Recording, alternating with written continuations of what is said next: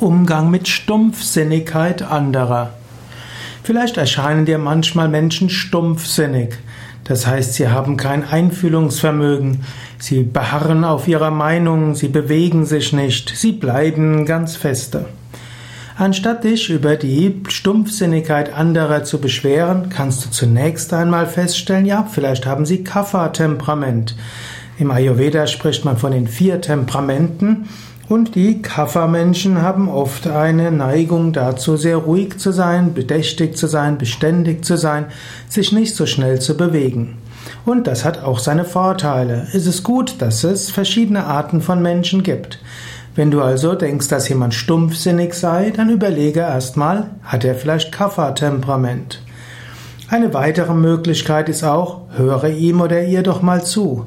Es gibt Menschen, die wollen gehört werden.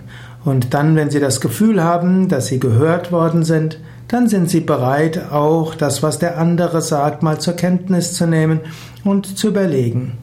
Viele Menschen wollen auch, äh, dass ihre Anliegen mit berücksichtigt werden. Dazu ist es notwendig, dass du deren Anliegen auch kennenlernst. Wenn die Menschen das Gefühl haben, dass ihre Anliegen ernst genommen werden und dass ihre Vorschläge ernst genommen werden und dass man ihre Vorschläge hört, dann sind sie gerne bereit, auch auf andere zuzugehen und selbst einen Schritt voranzugehen.